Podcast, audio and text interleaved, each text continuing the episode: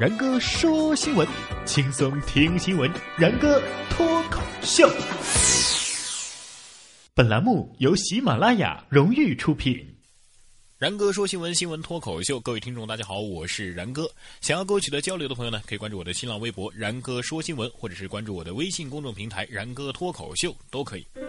今天来到办公室啊，想喝酸奶，打开过后呢，是习惯性的舔了一下盖子。觉得味道不对呀，应该是过期了，于是我就扔了。结果同事看了我说：“哎呀，然哥，你真是土豪啊！喝酸奶只舔盖儿啊！”其实我是真心觉得，就算你喝酸奶真的是只舔盖儿，也不能说明你是土豪，除非你不用早早的爬起来上班。又到了这个脱衣服靠勇气、洗衣服靠毅力、起床靠爆发力的时候，给大家一个忠告吧：永远不要相信现在还能闹钟响一遍就起床的人。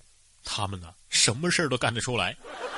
如果一个女孩在这样的天气仍然能够坚持每天按时起床、不迟到、不请假，手冻僵了，只是在心里默默的抱怨一下，用嘴喝两口气又能够生龙活虎，脚冻麻了也不撒娇，只是跺跺脚又恢复笑靥如花，那样一种明媚温暖了寒冬，那样一种微笑是最动人的画面。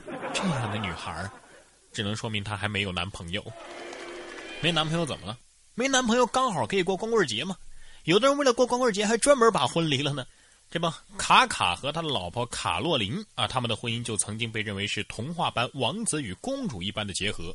而卡洛琳高中毕业之后呢，就嫁给了卡卡。出于对宗教信仰的尊重，两个人结婚的时候啊，都是处子之身。呀，这么优秀的男人竟然是一直保持着处男身呢！再加上这个卡卡长得又帅，家族又是超级有钱，踢球又那么好，口碑又那么好。多少姑娘是为他癫狂啊！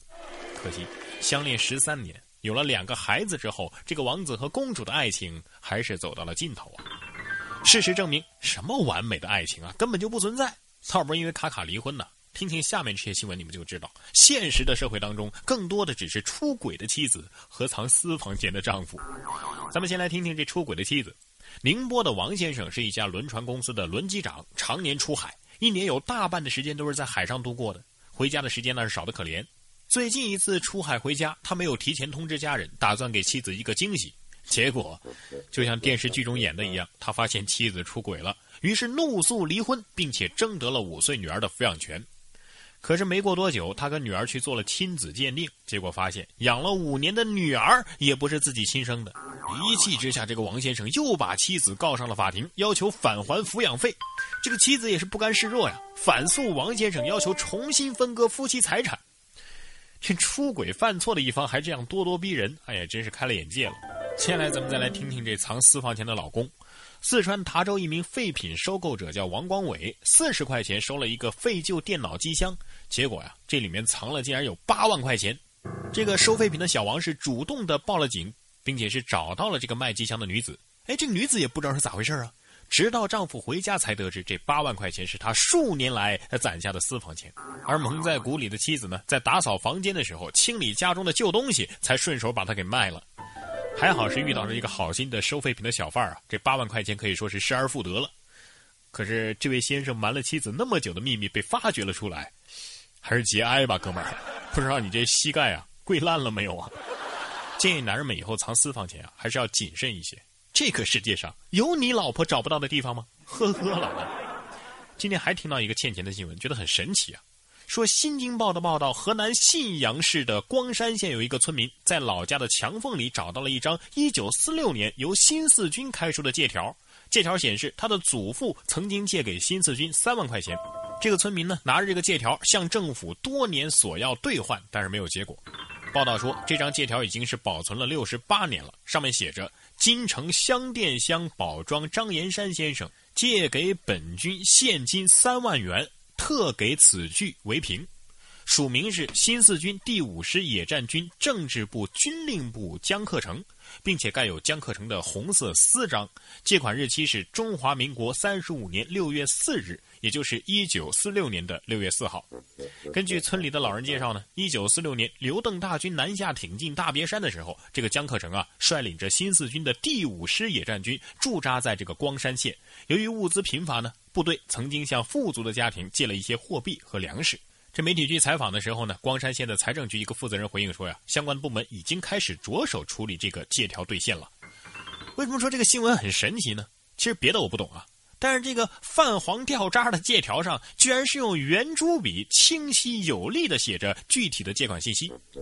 要知道，直到一九四五年，米尔顿·雷诺才在美国推出了新型的圆珠笔，并且首次的成功投入到商业生产。这才时隔一年的时间，新四军的兄弟们就用上了如此昂贵的笔吗？用得起这么昂贵的笔，还用得着找老百姓借粮食借钱吗？有点常识人都知道啊，那个年代写字儿应该是用毛笔或者是钢笔吧。咱们退一步说，就算是新四军用得起如此昂贵的圆珠笔，这时隔六十八年了，字迹还那么清楚，还跟新写的效果一样吗？经历了那些战乱的年代，能有如此的保存术，这位保存着借条的兄弟，呃，您可以去研究一下木乃伊什么的了。至于这欠条到底是不是专业造假、刻意伪造证物用于诈骗，那就有待进一步调查了。这有些诈骗分子还真的是可恶啊，连寺庙的师太他都骗。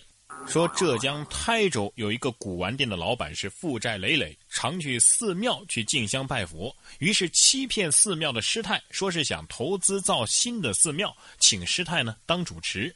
他以请师太入股、急需资金周转等名目，骗取了师太五十多万块啊！呃，不过话又说回来，现如今当个尼姑都能这么赚钱了吗？啊，不得不说，现如今骗子简直是人民的公敌，不管你是哪个国家的。这不，非洲有个男子冒充美国美女大兵，骗走了河南男子二百一十八万。日前，驻马店的警方侦破了一起跨国电信诈骗案，这个团伙呢都是非洲裔的男子，可是他们却利用美国美女大兵的身份来行骗，通过网聊，用美色美元双重诱惑勾人上钩，肖某就被骗去了二百一十八万多元。现在，在我国境内取钱的两个外籍骗子已经被警方抓获了。哎呀，这非洲人居然骗了咱们河南人，这样真的好吗？我奇怪的是，哥们儿，就你这智商是如何赚到二百一十八万的呢？不过咱们有什么资格嘲笑人家的智商呢？好歹人家有钱被骗，是不是？像我们这种想被骗都拿不出钱呢。要说有钱和智商哪家强，中国得算是温州了吧？可是下面这位温州男子呢，他的脑子却被窗子给挤了。温州一男子头卡车窗不能自拔。二号的下午，温州的池先生下车之后，发现按了锁车键，但是车窗没有自动关上。这哥们儿为了图方便，直接把头伸进了驾驶室开着的车窗里进行操作。没想到正在操作的时候呢，车窗突然呃上升了，卡住了他的上半身。这池先生是想了各种办法呀，这车窗就是卡着他不动。最后啊，只好用消防液压破拆工具对车窗进行了破拆，他才得以脱险。咱们来想象一下当时那个救援的场景吧，用力，用力，啊，快，已经看到头了，加油！哎，还是手摇式的车窗好啊，卡着直接摇下来就行了呗。想想几年后的孩子，估计根本不懂把车窗摇下来是个什么意思了，还有点伤感啊。